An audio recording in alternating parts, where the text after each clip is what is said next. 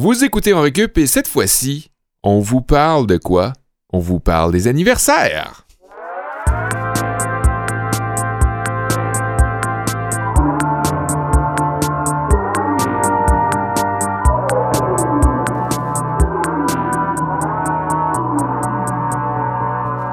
Bienvenue au 27e anniversaire Hey. Récup. Ouais. Wow, bravo. Bravo les gars. Yeah! Hey, 27. 27. 27 épisodes, 27 On fait ça anniversaires. en grand. Ouais. Euh, merci de nous suivre depuis le début, à tous et toutes qui, qui êtes là à CISM, à Canalem et en version podcast. Je m'appelle Olivier Bradette, je suis avec Kevin Breton et Sébastien Blondeau. Personnellement, j'ai 28 ans. Ah oui, ah oui. Ouais, Moi aussi. Moi aussi. ouais. Bon, on a tous le même âge. Euh, Moi, je pense que je suis le plus, vi- le plus jeune. Oui, La le gang. plus jeune des 28 ans. Toi, t'es du 19 juillet. Tout à fait. Cancer. Ouais, Toi, ouais, Seb. Ça s'en vient. Toi, Seb, t'es du quoi? 14 août. 14 août. 14 août. Ouais, Mathieu, euh, notre euh, cher héros technicien, est du 20 août. Et moi, je suis du 30 décembre. C'était quoi cet, cet extrait? C'est parce que, que 14 août, août, août, août. Oh, bah, bah, Ouais, c'est l'humour à Mathieu, là. C'est l'humour à notre technicien. J'y Ouais. avais vraiment même pas pensé. Je m'étais trompé de bouton. Ah, Ouais, ça a quand même marché. Mais sans, ouais. Ben oui, on voulait absolument Ouais. faire un épisode sur les anniversaires parce que ça ben, s'imposait dans la... 27, ça allait de l'actualité, soi. là. là, C'est- c'est- Ça s'imposait. Ouais, Ouais, ouais. c'était Puis ça C'est l'événement. peut-être controversé, mais on s'y risque. On n'a pas peur, nous, de- d'affronter l'actualité de front comme ça, là, fait que... Non, non, ben, euh, faut savoir que cette semaine, on n'a pas de professeur invité. On sait Mhm. que le concept dans Récup est d'avoir trois cours euh, donnés par euh, vos trois animateurs réguliers et des profs invités. Cette semaine, ce sera une activité parascolaire. On a un club de lecture en Wow. fin de journée de cours euh, pour euh, parler des anniversaires. Euh, je sais pas qu'est-ce que vous avez préparé? Euh, c'est un sujet assez large. Toi, Ouais. Kev, qu'est-ce Moi, que dans t'as? mon cas, ça va être un cours d'éducation physique. là. Vous Hmm. le savez que c'est Ah. mon dada, le sport. Sport. Euh, je vais vous expliquer comment, en fait, les personnes qui sont nées euh, en fin d'année, donc en octobre, novembre, décembre, vont toute leur vie obtenir un certain avantage concurrentiel lorsqu'ils pratiquent des sports et que ça va se ressentir jusqu'en, euh, jusqu'au niveau professionnel. Mhm. Euh, là, je me suis peut-être trompé. J'ai C'est dit. peut-être l'inverse. C'est peut-être janvier, février, mars, Ouais, ouais. c'est-à-dire donc les gens qui sont plus jeunes, effectivement. Fait que ça va être le cadre de mon cours aujourd'hui d'éducation physique. Hey, ça, me- ça part mal. Ah ouais. Car les bennes. toi, Sébastien Blondeau. Moi, aujourd'hui, ben, je profite de l'occasion pour vous donner un petit cours d'histoire, hein, les boys. Euh, on va parler de l'anniversaire d'une figure connue, je vous dis pas laquelle déjà. Quelqu'un Mm. qu'on fête en juin. Quelqu'un qu'on a, on a fêté, pour être plus précis, euh, il y a pas si longtemps. J'aurais guessé euh, Kevin Breton, Ben, mais il est né au mois de juillet. oui. Malheureusement, non, ça non, sera non, pas c'est lui. quelqu'un qu'on fête, qu'on célèbre en juin. Mm. Et là, euh, ben, le- vous, vous pensez au 24 juin, peut-être. euh, c'est la fête de Jean-Pierre Ferland, l'idole à Kevin. Euh, 85 ans cette année, hein, le Ah, beau, euh, le beau Jean-Pierre, ben oui. Euh, il est né en 1934, c'est quand même euh, à Montréal. Mais c'est pas JP qu'on fête en juin. euh, ça pourrait peut-être être Jean Charest, vous vous dites, euh, qui est né le, le même jour, le jour de la Saint-Jean, lui avec. Ah, Euh, ouais. ouais, ben oui. euh, c'est peut-être parce qu'il haïssait ça, se faire fêter au milieu des corps morts euh, dans des Oh. shows de Paul Piché qui s'est mis à militer pour le nom. Hein? On sait pas. Euh, mais non, c'est pas, c'est pas Jean Charest euh, non plus euh, qu'on fête. Je vous dis pas. euh, Hmm, qui je vous dis déjà que c'est pas eux autres, là. Hmm. Donc ça vous donne peut-être un indice. OK, on va y penser. Euh, moi, j'ai un cours de musique à vous proposer. Euh, ben, qui dit anniversaire dit se faire chanter joyeux anniversaire. Ça fait que moi, je vais Mhm. retracer l'histoire de certaines des pièces, euh, des tunes de bonne fête qu'on se chante, euh, les plus populaires, pour voir d'où ça vient, tous ces, toutes ces belles mélodies-là. Ah oui, Ah. Feliz Navidad, la première qui nous vient en tête. Oui. Euh, tu, tu vends mon punch d'ouverture de cours. euh, C'est-tu vrai? C'est plate. Eh Ah oui. boy. C'est pas grave. Je te devance. Hein? C'est ça ça l'humour. Mais vous, euh, c'est quoi votre relation avec votre anniversaire? Genre, êtes-vous du genre à aimer ça ou à pas aimer ça parce que vous vieillissez d'un an? Ben, moi, je pense que j'aime ça, mais tout va vraiment dépendre de. Puis ça a l'air vraiment accessoire, mais est-ce que c'est un gâteau à la vanille ou un gâteau au chocolat? J'aime, je suis vraiment plus vanille. Fait que quand on m'amène un gâteau à la Ah vanille, hein? habituellement, comme passe à mieux. 3, 7, 8, 9, 14, 15, 19, 20, 23, 27, 28 ans, j'ai eu un gâteau à la vanille, puis ça, c'était comme mes plus belles fêtes d'anniversaire. OK, OK. Ah ouais, hein? Mais plus sérieusement, non, euh, moi, j'aime, moi, j'aime quand même ça. Surtout que ça tombe l'été. Habituellement, quand les gens sont en vacances, fait que j'ai un taux Ouais. de participation agréable. Habituellement, la météo, elle, la météo, elle est clémente, elle est de mon côté. Euh, Il y a plus de possibilités de faire des anniversaires en juillet que quand c'est genre en janvier, février, que t'as Ouais, pas le choix ouais. vraiment d'être dans le salon de quilles. Ton anniversaire. Fait que non, moi, je, je- j'aime bien, puis j'aime bien vieillir aussi parce que c'est aussi un moment dans ta vie euh, pour euh, comme repenser à ce que tu as fait dans ta dernière année. Puis moi, je suis un gars d'archives personnelles, C'est vrai. puis j'aime bien tenir compte, tenir registre de mes accomplissements, Ouais. de mes faits accomplis. Fait que ça me sert de genre d'index dans ma vie, mes Ouais, anniversaires.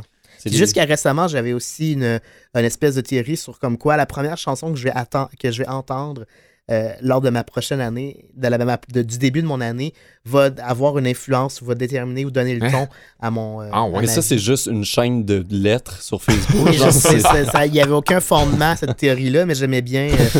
euh, OK. fait que c'est ça. Moi, j'ai, les moi, j'ai toujours aimé ma fête, et aussi c'était en été. Puis euh, mes parents se sont Ouais. toujours efforcés de, de me faire des, des très belles fêtes. Je, je suis quand même chanceux.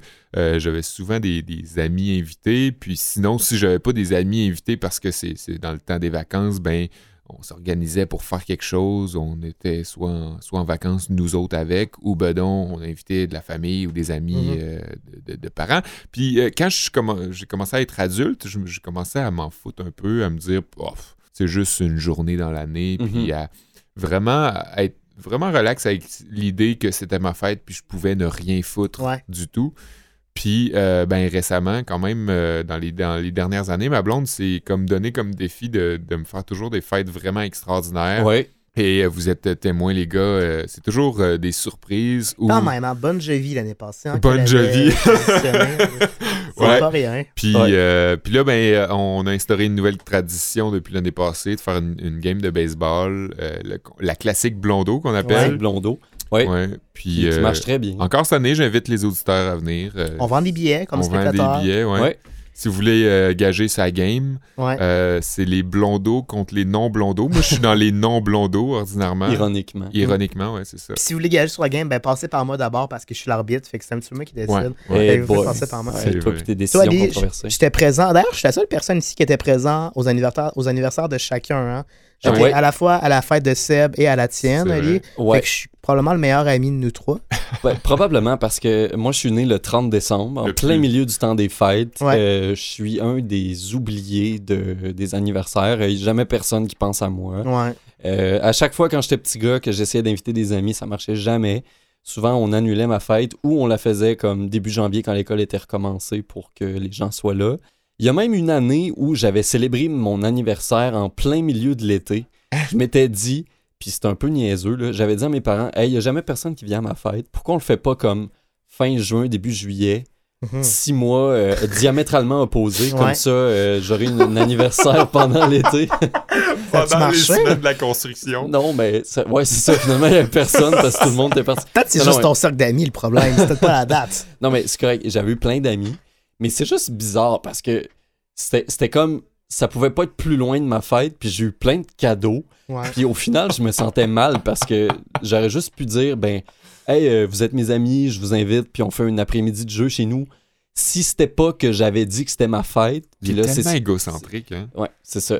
J'avais trouvé ça un peu plate. J'ai jamais répété l'expérience, même si ça avait été une belle journée. Le syndrome d'imposteur dans ce cas-ci se qualifie clairement. Clairement. Ouais, Mais ouais. en même temps, maintenant, j'apprécie d'autant plus la simplicité de mon anniversaire. Mhm. C'est justement, on revient un peu à l'essentiel de, dans le fond, on est avec du monde qu'on aime, puis euh, c'est comme ça que ça se passe bien. Ça se résume à ça, en fait, les anniversaires, être avec les Exactement. gens. Ouais, Oh. ouais. On va commencer tout de suite avec le premier cours de la journée. euh, avec toi, Seb. Ouais.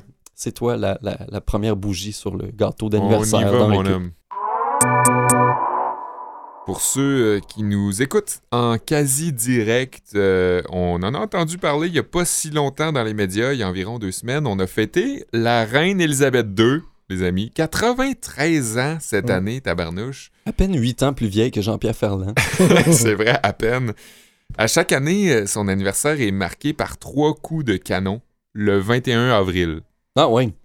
Et là, ben, j'imagine que vous venez tous de plisser les yeux euh, dans votre char ou à la maison.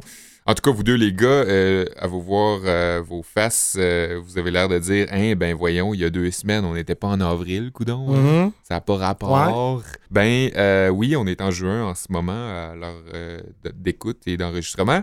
Oui, la reine est bel et bien née en avril. C'est juste que tradition royale oblige. On organise un événement privé plutôt familial le jour de la naissance de la reine, soit le 21 avril. Puis, On va la fêter aussi en public, ordinairement, le deuxième samedi de juin, Tu vois, elle fait comme moi. pour Elle fait ça en bénéficier juin. du que- beau temps, pareil comme Oli. C'est-tu vrai? Ah Oui, ouais? oui, oui. Est-ce que c'était juste ce train-là ou c'est comme une tradition de. Hmm, ben, c'est ça, c'est une tradition qui date de 1748. Donc, Oli a probablement volé l'idée à la royauté C'est d'Angleterre. que j'ai du sang bleu dans mes veines. Probablement. C'est Georges II qui avait pensé à ça à l'époque. Judicieuse manière d'avoir deux gâteaux de fête, mon Georges, et mon Oli aussi. Mhm. En 2018, soit l'année dernière, Sting, Tom Jones et Shaggy avaient donné un concert pour le Party de la Reine. En temps normal, en quoi ça consiste? Puis ça a été le cas le 8 juin euh, cette année aussi.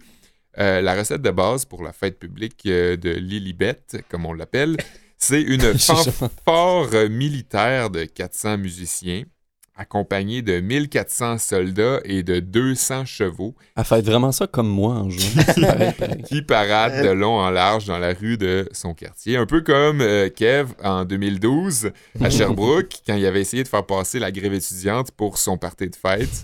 Ça les, marché! dans les deux cas, je trouve ça euh, quand même malaisant. Le fait, ben toi, c'est malaisant parce que tu essaies de faire passer ça pour ta fête, mais elle, quand même, se met en situation où tu as à peu près 1600 personnes qui paradent dans la rue pour toi. C'est quand même gênant, en tout cas. c'est drôle parce que C'est mon opinion. c'est pas juste une fête sur le coût des contribuables, c'est deux fêtes sur le coût Ouais, des contribuables. La première étant un petit peu plus modeste, là, on, on- on le concède. Ouais. Alors, mise en contexte, Elizabeth Alexandra Mary est née par césarienne à 2h40 euh, du matin le 21 avril 1926 chez ses grands-parents maternels, soit au 17 Broughton Street, qui est aujourd'hui un restaurant chinois, 4 étoiles sur Non. Yelp. C'est-tu Oui. vrai? Ah Eh ouais. oui. Les trois noms qu'elle porte sont en l'honneur respectivement de sa mère, la mère de son père et la mère de sa mère. Donc, euh, trois noms euh, dans la famille, qui restent dans la famille. Et là, évidemment, à partir de là, on connaît le reste de l'histoire. Son père, George IV, tombe malade, meurt jeune, malheureusement. Élisabeth devient reine, disons-le quand même prématurément, et devient par le fait même immortelle. Hein? Ça fait quand même 14 premiers ministres anglais qui lui passent sous le nez, il faut le dire, c'est quand même inc- incroyable. Mhm. De Winston Churchill, le premier, à euh, Theresa May, Theresa May qui est plus là maintenant. qui est plus là maintenant, mais quand même, ça- ça- jusqu'à Theresa May, ça fait 14, là, Mhm. donc c'est le 15e. Ce sera le Ben, qui a 15e. pas Ce été sera le éminemment, 15e, ouais. c'est ça. Euh, mais il n'y a pas juste son anniversaire de naissance qu'on célèbre, on souligne aussi son règne. Donc, il y a encore une troisième date dans l'année. Euh, faut dire quand même, c'est pas à chaque année qu'on célèbre son règne, c'est euh, au chiffre euh, rond. là. Ah oui. Euh, donc, en 2002, on a célébré ses 50 ans de règne. Et en 2012, on a souligné euh, ce qu'on appelle le jubilé de diamant, soit les 60 ans de règne monarchique. Euh, Il y avait Victoria aussi qui avait euh, connu ça, le, le- le jubilé de diamant. Quand même. Mais c'est quand même Elisabeth II qui détient le record euh, de, Ok. de- de- de longévité de règne. euh, avec euh, le, ben là, elle est à 66, je pense. Là. Ça en fait clairement la personnalité euh, publique qui a reçu le plus de confettis et de, de, de, de cadeaux dans sa vie. Là. Ouais, Parce ouais, qu'il y ouais. a non seulement son anniversaire, il y a son faux anniversaire, il y a son- ses années de règne, puis des jubilés qu'on donne de Euh, temps en temps. Puis aussi Ouais. tous les cadeaux de voyage diplomatique quand Oui. elle se déplace. En plus. il y avait eu à un moment donné, je pense que c'était euh, le premier ministre canadien, je sais pas si c'était Harper ou Trudeau. Euh, il y a un artiste canadien qui avait fait une peinture de Elisabeth jeune en train de- d'être sur un cheval. Nu, Puis- complètement nu d'ailleurs. Oui, le cheval était nu. Euh, puis euh, la, la reine était très offusquée. Elle aimait pas la peinture. Puis elle était comme Is that supposed to be me? Puis le, le- le premier ministre qui patinait pour dire Ben oui, euh, on a fait une peinture de vous. Puis euh, elle, était pas, Ah ouais. elle a pas trop aimé ça. OK. Ben, J'espère que c'est Justin Trudeau. Ça avait passé Infoman. Il y aurait moyen de Ah. retrouver, Ah, j'imagine, ok. l'extrait. Mais qu'est-ce que, est-ce que quelqu'un lui a dit que c'était, euh, elle était assise sur le cheval et non pas l'inverse? Ouais, c'est ça. Ah, ça, c'est chiant, Mathieu. Mais en tout cas, ben, elle a euh, probablement apprécié son jubilé de diamant parce que, ben, euh, pour l'occasion, elle a fait une tournée mondiale du 6 février au 5 juin. Euh, elle a assisté à toutes sortes de banquets à travers Hmm. le Royaume-Uni, mais aussi au sein du reste du Commonwealth. Oui, Euh, évidemment. je peux vous nommer euh, des noms. D'ailleurs, les noms, je les trouve quand même assez. euh, je, je connaissais pas tous les pays du Commonwealth, puis je trouve ça quand même assez impressionnant. Je savais pas que Sainte-Lucie, Saint-Vincent et les Grenadines, Salomon. Tuvalu, puis en tout cas, bref, ben, le Canada, oui, le Belize, Barbade, Antigua et Barbuda. Mhm. Des pays que je connaissais pas, pour être bien honnête. Toutes des îles. En plus, ben, ça a donné qu'il y avait les Jeux olympiques puis les Paralympiques euh, d'été à Londres euh, la même année. Euh, donc, à son retour, elle a, euh, on lui a demandé de faire l'ouverture durant la cérémonie. a couru un kilomètre avec la Mhm. torche. Ouais. Et c'était quand même symbolique, étant donné que ben, son père avait ouvert les derniers à Londres en 1948 et son grand-père avant ça. Donc, Ah il y a ouais. comme Hmm. une tradition encore là, euh, les Anglais et leur tradition. Mais c'était pas ses premiers à elle. Elle avait déjà ouvert les nôtres à Montréal en 1976. Et oui, C'est ben oui. elle qui les avait ouverts à Montréal. Hein, ouais, Wow, apparemment. Hmm. pas.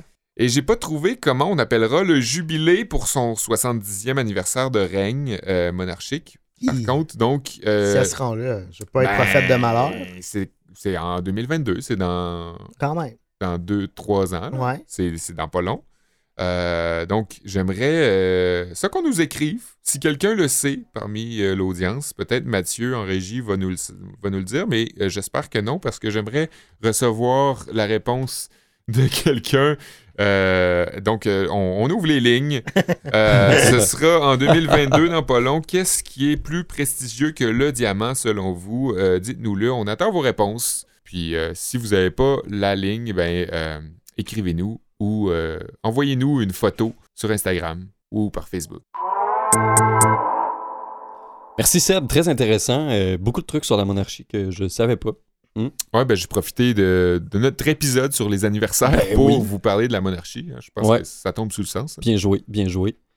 Kevin, euh, qu'est-ce que hum, qu'est-ce que tu nous prépares toi de ton côté? Ben, je vous emmène dans, dans un cours d'éducation euh, physique, comme je vous le disais en Oui. introduction. Donc, le sujet de mon cours, la date d'anniversaire comme facteur d'influence sur le succès dans le sport, ou pour avoir un titre plus académiquement, académiquement correct, du date d'anniversaire comme facteur d'influence de sur le la succès. date. Ouais, mais ça- je trouvais que c'était moins hot de là. J'ai mieux dire du date Ben voyons d'anniversaire comme facteur d'influence sur le succès Oui. dans le sport. Il faut Seb rajouter du de la. Devant chaque titre. Un écrit ac- académique, ça commence comme ça. Pas. Dans mon cours aujourd'hui, je parlerai pas exactement de quel signe zodiaque obtient le plus de succès dans la LNH, parce que ça, je l'ai déjà fait dans une autre émission de CISM, oui, croyez-le ou non. Euh, J'essaierai pas non plus de prédire les gagnants de la Coupe du monde de soccer féminin qui se déroule selon les dates de naissance des joueurs, parce que ça aussi, je l'ai déjà fait à Ben, Radio-Canada donc. pour le Super Bowl. Bref, je me trouve bien chanceux d'avoir un micro. non, je vais cette fois-ci me baser sur une étude beaucoup plus sérieuse pour exposer comment le moment où on vient au monde va statistiquement avoir une influence pas mal directe sur ton succès dans ta carrière, spécialement si tu entre- entreprends une carrière dans le domaine sportif. En fait, c'est que les années, euh, les athlètes, dis-je bien, qui sont nés euh, au début de l'année, c'est-à-dire en janvier, février et mars, ont bien plus de chances d'obtenir du succès que ceux qui sont nés au début de l'année, c'est-à-dire À la fin. à la fin de l'année, c'est-à-dire en octobre, novembre et décembre. C'est le psychologue canadien Roger Burnsley qui a fait cette observation euh, pour la première fois dans les années 1990. C'est un phénomène qui est euh, plus facilement observable dans les jeunes tranches de joueurs, c'est-à-dire au niveau euh, midget, junior, bantam, etc.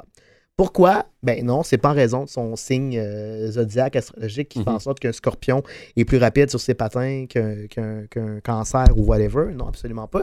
C'est en raison d'un système un peu arbitraire qu'on va décider nous-mêmes, c'est-à-dire celui des calendriers.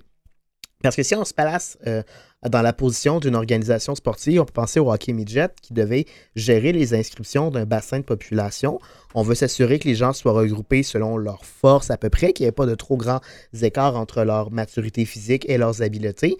Donc, la manière la plus sensée de procéder, c'est d'y aller selon les âges des joueurs. hein. Évidemment, il faut mettre une date limite pour éviter qu'un jeune de 12 ans soit confronté à un jeune homme de 17 ans. Fait que la date qui a le plus de sens, c'est le 1er janvier, mais ça reste une date qui est, somme toute, assez arbitraire. C'est Oui, une ouais. invention humaine, le 1er janvier. Je pense que oui. Et ainsi, on crée euh, ben, nécessairement une sorte de biais.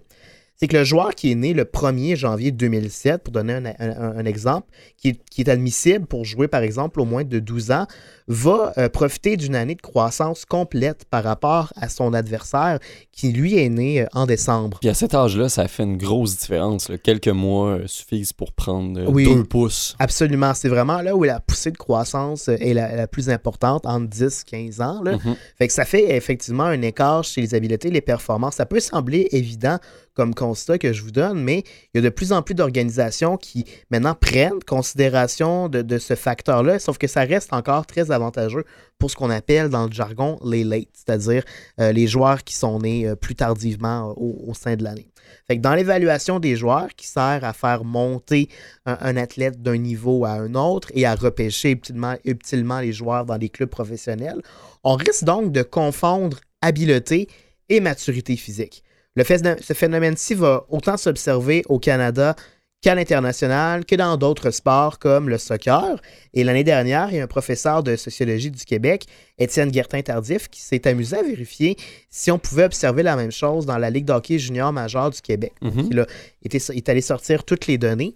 Et effectivement, ce qu'il a constaté, c'est que 68% des joueurs qui évoluent dans ce circuit-là, qui, on le rappelle, est le meilleur en- au niveau junior au, au Québec, ben 68% des joueurs, ce qui est presque 7 joueurs sur 10, ont célébré leur anniversaire dans les 6 premiers mois Ah ouais, de leur année. Mais voyons. Et des sept- oui, Il y a une disproportion, c'est ça? oui, Euh, 68% on est loin de 50% comme le, le- comme le- le- le- le- l'évidence le voudrait. Ouais. Euh, et des 549 joueurs qui composaient ce circuit-là, il y en a la moitié qui célèbrent leur anniversaire entre janvier et avril.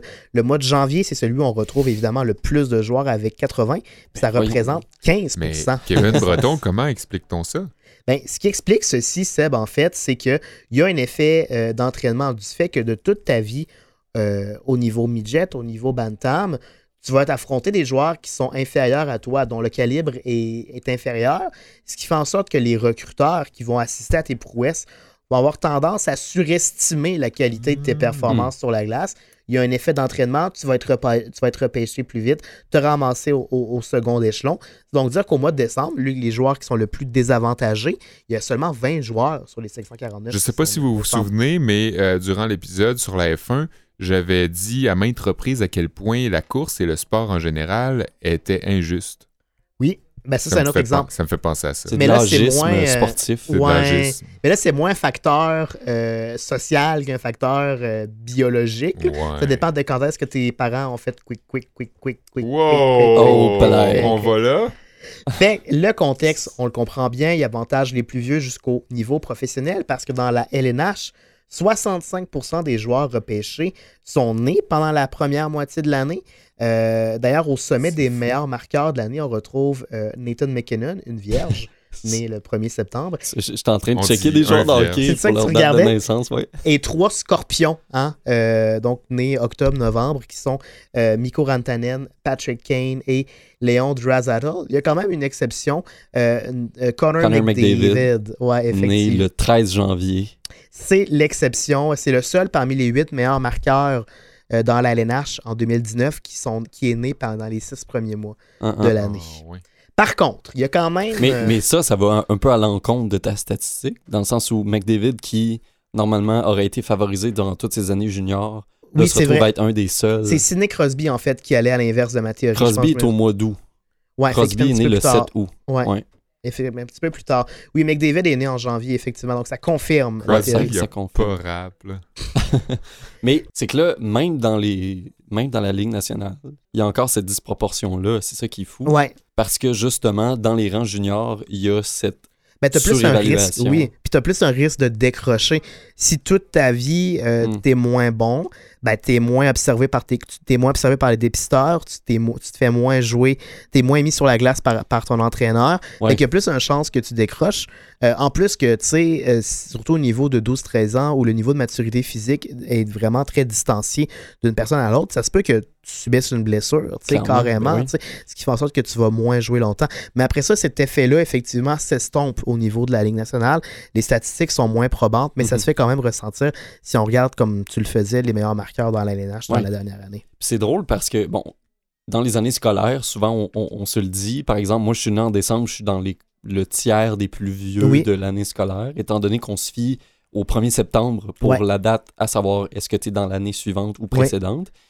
Les saisons de hockey fonctionnent un peu comme ça aussi. La vrai. saison de hockey reprend à peu près au mois de septembre. septembre, ouais. Si on se mettait à faire ça, euh, euh, si on reculait ou avançait, dépendant de comment on le voit, Pour le se 1er fixer. janvier au 1er septembre, Ouais. est-ce qu'il n'y aurait pas un décalage qui, qui se remarquerait à long terme? C'est une bonne question parce qu'on pourrait se, être compatible avec le calendrier de l'alénage plutôt qu'être compatible Ouais, avec le calendrier tel qu'on le connaît. ça. Mais j'ai l'impression que ça ferait juste avantager et désavantager une autre portion de la population. Probablement. Ça c'est ferait juste déporter.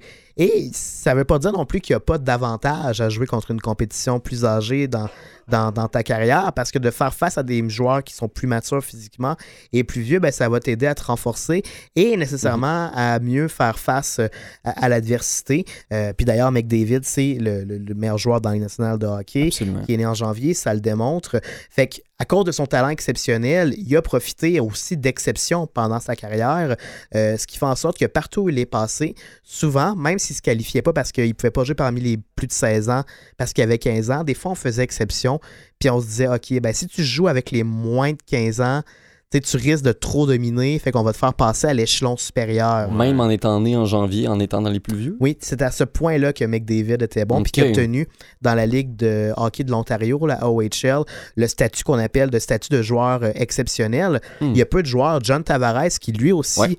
Euh, a, obtenu ce, traitement de, de faveur-là. On peut pas faire ça, par contre, avec tous les joueurs de hockey. On peut pas donner des traitements de faveur à tous les joueurs pour qu'ils puissent évoluer à- par rapport à des joueurs de leur niveau. Il y a d'autres solutions qui sont mises de l'avant. Une solution, ce serait de réduire les catégories d'âge. Plutôt que faire jouer les 15-17 ans ensemble, euh, les 13-15 ans ensemble et les 11-13 ans ensemble, ce serait de faire une classe d'âge pour les 11 ans, Mhm. une pour les 12 ans, 13 ans. Comme ça, tu réduis un petit peu la zone tampon, sauf que ça fonctionne juste dans des zones euh, très, très urbaines avec une très grande population comme à Toronto, à Montréal. Forcément. Bonne chance pour avoir euh, à Chicoutimi une ligue de hockey avec juste des 12 ans. Tu t'as pas vraiment le Ouais. choix des fois de jumeler des tranches d'âge. Ça, ça marcherait sûrement à Saint-Georges-de-Beauce, par exemple. Saint-Georges, il y a un gros bassin de joueurs de hockey, Ouais, aussi. Je pense que j'écoute, oui, mais euh, au lac plus profond, peut-être moins. peut-être moins. Mhm. Et une autre solution euh, qui pourrait être mise de l'avant, ce serait de, en ce moment, déjà au Québec, jusqu'à un certain niveau, les coups et les mises en échec sont interdits. Ce qui fait en sorte que même si tu as 12 ans puis tu joues contre un gars de 15 ans, t'es pas tant désavantagé parce que tu peux quand même exprimer ton talent, ta vitesse, Mhm. sans avoir peur de te faire ramasser. Fait peut-être qu'on pourrait garder ce principe-là un petit peu plus longtemps euh, pour permettre euh, cette évolution-là. Mais ben ça, c'est pas gagné parce qu'il y a beaucoup de personnes qui pensent que ça va désavantager le système québécois par rapport à d'autres systèmes, puis que tu veux initier le plus rapidement possible les joueurs au, au côté physique du sport. Puis l'autre grande solution qui est mise de l'avant par les médias très sérieux, c'est d'instaurer à chaque année en mai un party full sans condom. euh, de sexe. Comme ça, ben, il va y avoir plus de ça sort? non, ça, c'est peut-être mon invention pour mon cours d'éducation physique. On termine sur une note joyeuse et un petit peu grivoise. Bonne fête, Kevin. Bonne fête, Sébastien. Ah. Bonne fête, bonne fête, bonne fête, Mathieu. Mathieu. Hey, ça sonne bien. Ça fait plaisir de se faire chanter ça. As-tu euh, les droits pour ça, Ali? Sauf si, euh, si, comme moi, vous êtes un peu gêné quand tout le monde euh, entonne ça à votre fête. Là. Je sais pas si ça vous fait ça aussi. Là. Mais euh, Guy, qu'est-ce qu'on chante quand c'est la fête à Guy? Bonne fête. Bonne à fête. Guy. Guy, À Guy. bonne fête, Guy. ça fait un peu vide hein, mais, euh, quand tu as juste une syllabe. Mais heureusement pour Guy, il existe une pléiade de chansons d'anniversaire euh, partout dans le monde et on va en découvrir quelques-unes dans ce cours-ci. Ah. Ouais, la plupart d'entre nous, on connaît les chansons de Bonne Fête par tradition orale là, depuis qu'on est tout petit, mais euh, on sait pas nécessairement d'où ils viennent. Et puis pour- surtout pourquoi elles sont devenues incontournables dans le, Ouais. dans le monde des chansons d'anniversaire, si on veut. La plus répandue, du moins en Amérique du Nord, c'est celle que je vous ai brillamment interprétée en ouverture de cours. Et selon le livre des records Guinness de 1998, il s'agirait de la chanson la plus connue de la langue anglaise. Imaginez. Et euh, les origines de la chanson Happy Birthday, Bonne Fête, remontent à 1893 à Louisville, dans le Kentucky. Ben oui, il n'y a pas juste les Louisville Sluggers, les, les fameux bâtons de baseball et quelques bâtons de hockey aussi qui viennent de cette localité. le verre d'oreille Bonne Fête provient de là Ouais. aussi. Hmm. Ces deux sœurs américaines, Patty et Mildred Hill, qui ont composé la comptine. En fait, c'est une comptine qui s'appelait Good Morning to You. Good morning to you. Ça se joue au piano. Euh, C'était exactement sur le même air. Patty travaillait dans une garderie, puis Mildred, elle, était pianiste. Puis ensemble, ben, souvent, ils composaient des petites chansonnettes pour les enfants, pour les amuser. Donc, euh, la chanson s'est répandue dans ces années-là, à la fin du 19e siècle. Et là, quelqu'un, à quelque part, a changé les paroles de Good Morning to You pour Happy Birthday to You. Et là, il y en a qui ont flairé l'affaire pas à peu près. Accrochez-vous, on part. Saviez-vous que The Summy Company avait enregistré un copyright sur la chanson Happy Birthday en 1935? C'est pas pour rien que tu me poses la question si j'avais les droits, Ouais. j'imagine. hein? Ouais, euh, il y a un copyright qui a été enregistré et en 1988, le géant, et même euh, c'est trop petit comme mot de dire géant, le Goliath de la musique, Warner Chappell Music, a acheté la compagnie pour 25 millions de dollars. Et selon les lois qui étaient en vigueur au moment de l'attribution du copyright en 1935, ce copyright-là aurait expiré seulement en 2030. Ce qui fait donc que légalement, le Happy Birthday Song ne pouvait pas être utilisé dans des, à des fins commerciales à moins de payer une redevance Oh, à. Warner. Et les coûts pour l'utiliser variaient considérablement. Ça allait de 1500 dollars à jusque dans des, des valeurs dans les six chiffres Wow. selon un reportage euh, que j'ai trouvé sur YouTube de la chaîne CCTV America. C'est assez incroyable. Et c'est pourquoi, si souvent, dans les séries télé, les personnages chantent Joyeux anniversaire avec des chansons que personne connaît pour justement éviter de payer des redevances ridicules à une compagnie qui a juste euh, flairé une affaire pour faire du cash rapidement. En 2015, là, il y a, un tournant intéressant dans l'histoire. En 2015, Jennifer Nelson, une productrice de films indépendante américaine, voulait euh, tout candidement réaliser un documentaire sur la chanson Happy Birthday. Elle a cependant constaté qu'il y a juste la musique qui était sous copyright, mais pas les paroles. Et là, elle s'est lancée dans des démarches judiciaires euh, complexes. Je vous épargne les détails, euh, mais c'était contre Warner pour avoir comme objectif de rendre la chanson publique, euh, open source, dans le fond, dans le domaine euh, public. Et ça a fonctionné. Au début 2016, un juge des États-Unis a rendu la chanson Happy Birthday au domaine public. Et Warner a dû rembourser 14 millions de Oh, dollars en Wow. redevances à ceux qui lui avaient payé des redevances, justement. Mais ce montant-là représente probablement juste une infime partie ouais, ouais. De tout Ouais. ce qu'ils ont pu faire comme argent sur, euh, sur euh, les droits d'auteur. Dans plein plein de pays, c'est vraiment la chanson la plus connue. La deuxième plus connue euh, se nomme For He's a Jolly Good Fellow. Je sais pas si ça vous dit quelque chose. For He's a Jolly Good Fellow, For He's a Jolly Good Fellow. Non. Oui, c'est un bon camarade. Ah oui, Ah, ok. ben oui. C'est une chanson euh, française euh, à l'origine, euh, For He's a Jolly Good Fellow. Moi, pendant très très longtemps, j'ai cru qu'on disait For He's a Jelly Good Fellow. C'est un très bon camarade en confiture. Euh, c'est une chanson qui se prête à beaucoup plus d'occasions euh, que les anniversaires. Ça se restreint pas seulement à ça. Des fois, on l'utilise euh, dans les mariages, dans les baptêmes, tout ça. C'est simplement pour souligner euh, qu'on est content pour une personne, de souligner sa, sa bonne humeur, puis sa, Sa simple présence. ça, oui, c'est ça. euh, de, de rendre hommage à quelqu'un de façon sympathique. Avant de revenir au Québec, euh, à mon dernier souper dans la maison où j'habitais, à Vancouver, par exemple, tous mes cochambreurs m'ont offert un bon gâteau en me chantant cette chanson-là. Oh. J'étais au bord des larmes, c'était vraiment gentil, j'étais Mm. hyper touché. Euh, c'était vraiment un beau, une belle attention de leur part. Donc c'est ça, comme je le disais, c'était une chanson française qui a été composée en 1709, qui a été Wow. popularisée partout en Europe, euh, puis en Amérique ensuite. Puis, euh, ben, un peu comme Happy Birthday, il y a des versions dans vraiment plusieurs langues qui existent euh, de cette chanson-là. Ici au Québec, on a une chanson alternative qui est très connue. hein. Euh, si je reviens avec Guy, ben, mon cher Guy, c'est à ton tour Ouais. de te laisser parler d'amour. Les origines de cette chanson d'anniversaire québécoise sont un peu plus connues. C'est évidemment le grand Gilles Vigneault euh, qui a composé la musique et qui a écrit les paroles. Jean du pays, c'est votre tour de vous laisser parler d'amour. Jean du pays, c'est votre tour de vous laisser parler d'amour.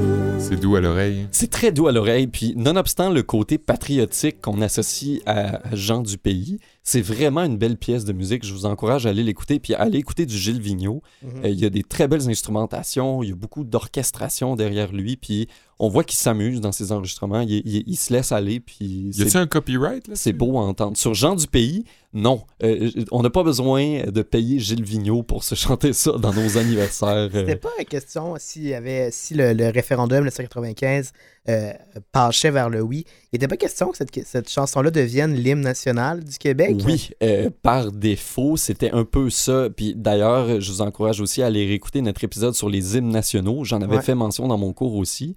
Euh, on est très d'actualité, on est vraiment dans les jours qui entourent la Saint-Jean-Baptiste. Ouais. C'est le 24 juin 1975 que Jean du Pays a été chanté pour la première fois devant public. Ah ouais. Et euh, à ce moment-là, ben, le- c'était vraiment un coup de génie de la part de Gilles Vigneault parce qu'en 1975, le Parti québécois s'apprêtait à prendre le pouvoir.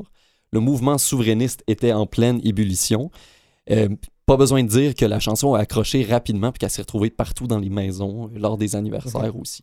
Mais comme tu le dis, oui, ça, serait devenu, si le Québec était devenu un pays, l'hymne national. Pour vous expliquer un peu l'origine de la chanson, ben, Yvon Deschamps, Louise Forestier puis Gilles Vigneault, c'est eux qui ont chanté la chanson la première fois devant public. C'était dans le spectacle la Saint-Jean-Baptiste où il y avait des centaines de milliers de personnes autour du lac des Castors sur le Mont-Royal. Et dans les mois qui précédaient le spectacle, Yvon Deschamps euh, discutait avec Louise Forestier puis Gilles Vigneault. Euh, il leur parlait d'un spectacle d'humour qu'il aimerait présenter qui s'appelait Happy Birthday. Et là, Gilles Vigneault a juste eu l'idée comme ça euh, de dire Hey, ça serait bien d'avoir une chanson d'anniversaire québécoise euh, qu'on s'approprierait en tant que culture euh, Ouais.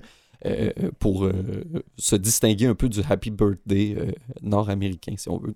Tout ce qui se passait au Québec à ce moment-là a fait en sorte que cette chanson-là est devenue une icône euh, qui maintenant est euh, connue de tous. C'est vraiment beau parce que c'est à la Oui. fois un hymne collectif, genre, et à la fois un hymne individuel, comme quoi le Québec, c'est tout le monde et c'est chacun à la fois. C'est ça. Je pense que ça témoigne un peu de, de la réputation qu'on a aussi de, de peuple quand même chaleureux puis euh, dynamique entre nous.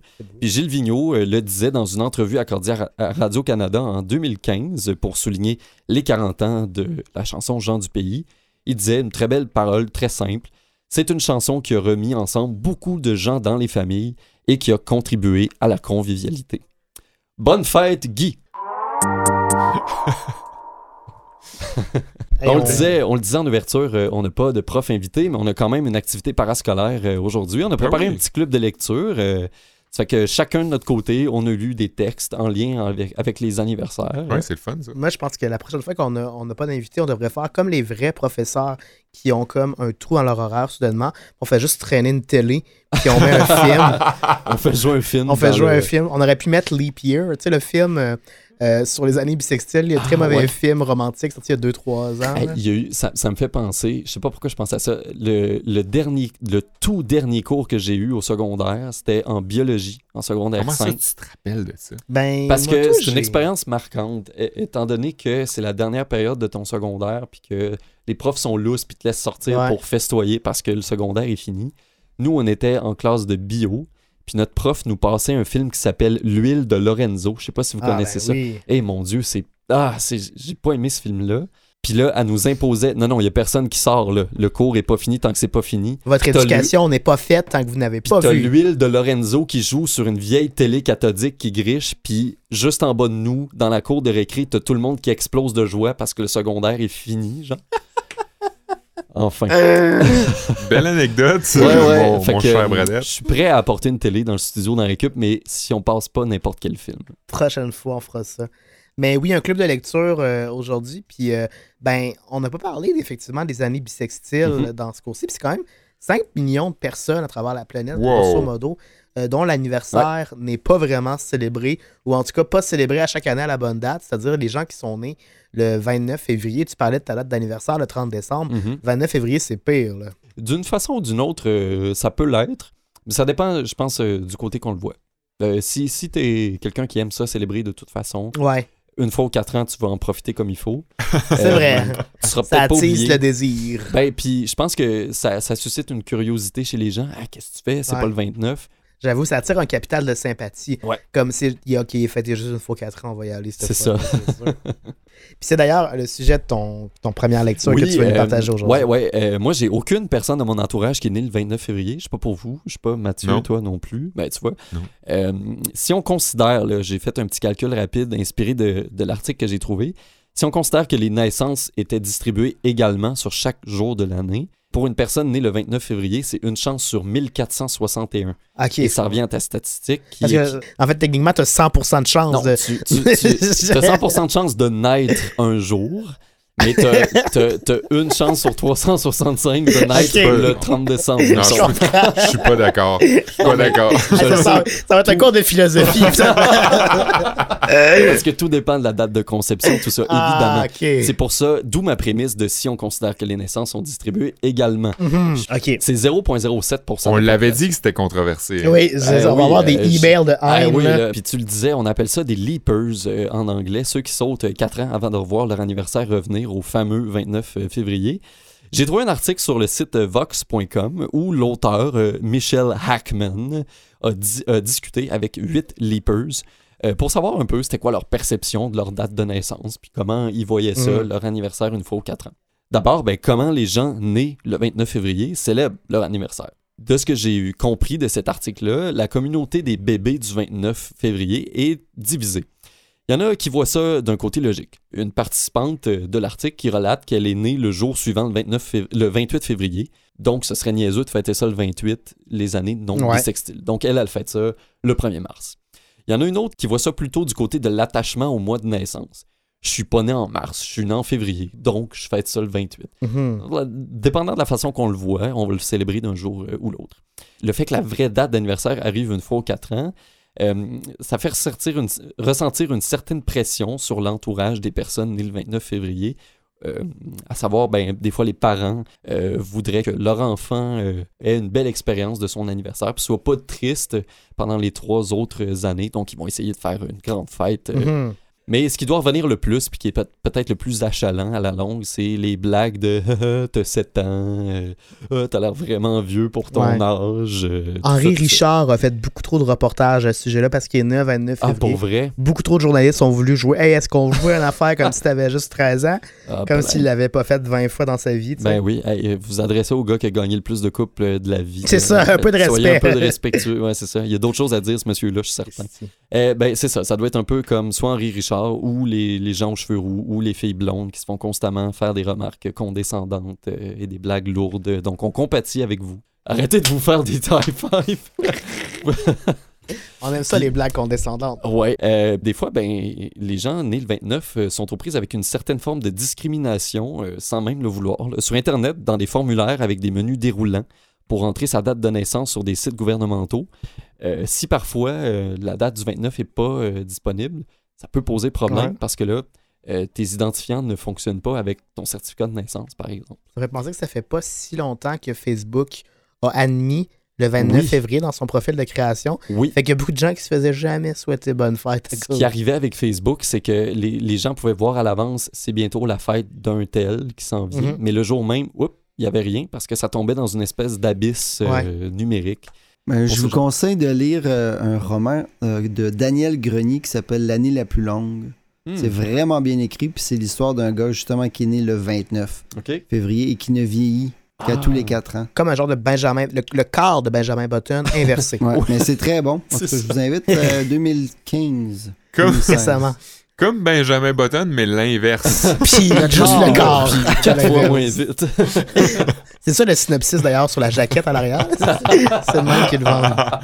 Belle suggestion lecture, Oli et Mathieu. Toi, oui, merci Seb? Mathieu. Euh, moi, ben, euh, je vous disais il n'y a pas longtemps, hein, je ne sais pas si vous vous souvenez, que j'avais le, le devoir de vous éduquer, euh, les Ouais. gars, euh, étant donné euh, T'es l'homme de lettres. euh, l'homme de lettres, c'est ça. Euh, ce temps est révolu. Euh, pour le club de lecture cette semaine, je, Ce temps de genre deux semaines. Ah oui. cette semaine euh, pour euh, le club de lecture, je tire ma nouvelle du blog de Nouveau, euh, N-O-O-V-O, Ouais. euh, la fameuse euh, plateforme médiatique qui regroupe notamment les chaînes V et Musique Plus. L'article. Euh, euh, maintenant, ne regroupe que V, j'imagine. Un très petit regroupement. Ouais, c'est ça.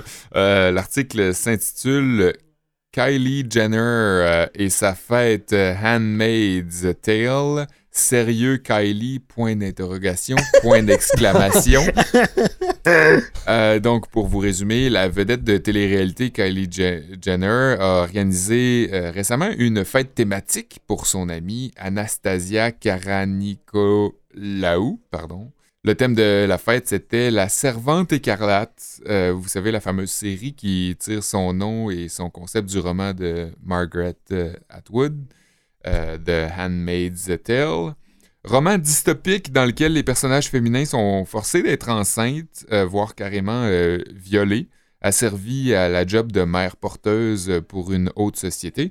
fait que sur le compte Instagram de Madame Jenner, on peut voir la maison complète décorée comme euh, dans la série, toutes les amies euh, C'est bien bizarre. déguisées en ces femmes qu'on instrumentalise à des fins de procréation, soit en, en cap rouge et bonnet blanc. Puis ça a fait bien gros jaser euh, sur les réseaux sociaux, euh, évidemment.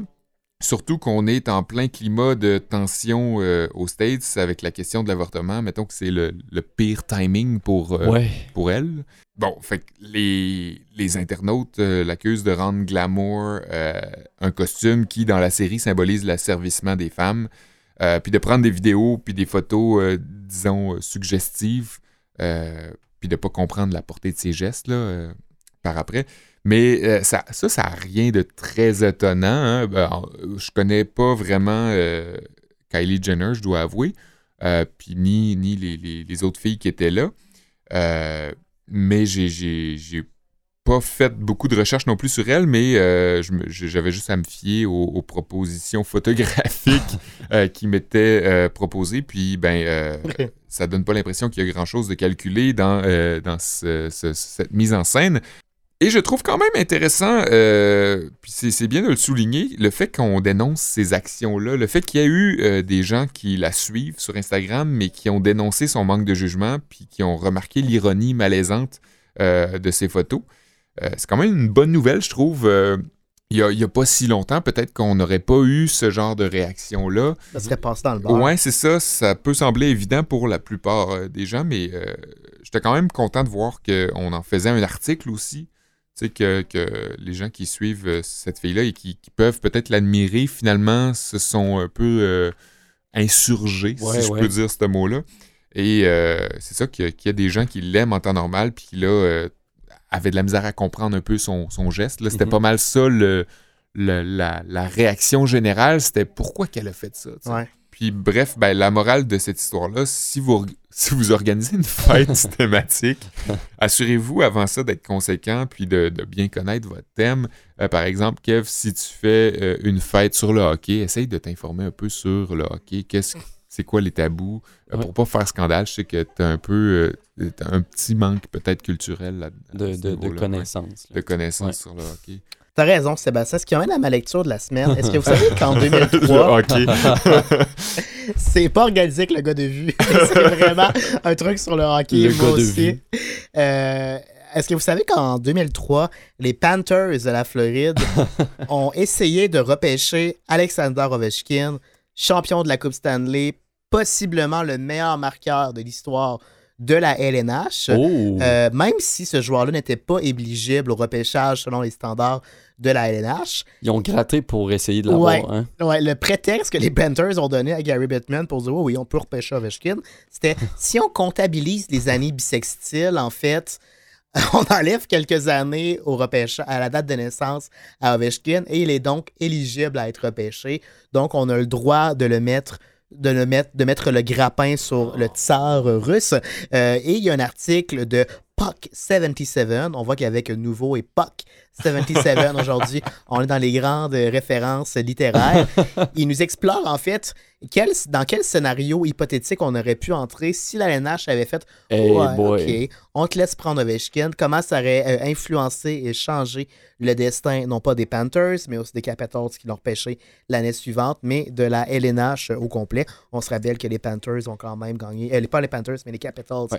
ont quand même gagné la Coupe Stanley l'année dernière. Fait que c'est aussi simple que ça, moi, mon texte de la semaine euh, aujourd'hui. Puis c'est ce qui met fin à cette super belle journée de cours. Pour notre, il faut le rappeler, Notre 27e 27e épisode. C'était pour ça qu'on voulait le souligner. Bravo.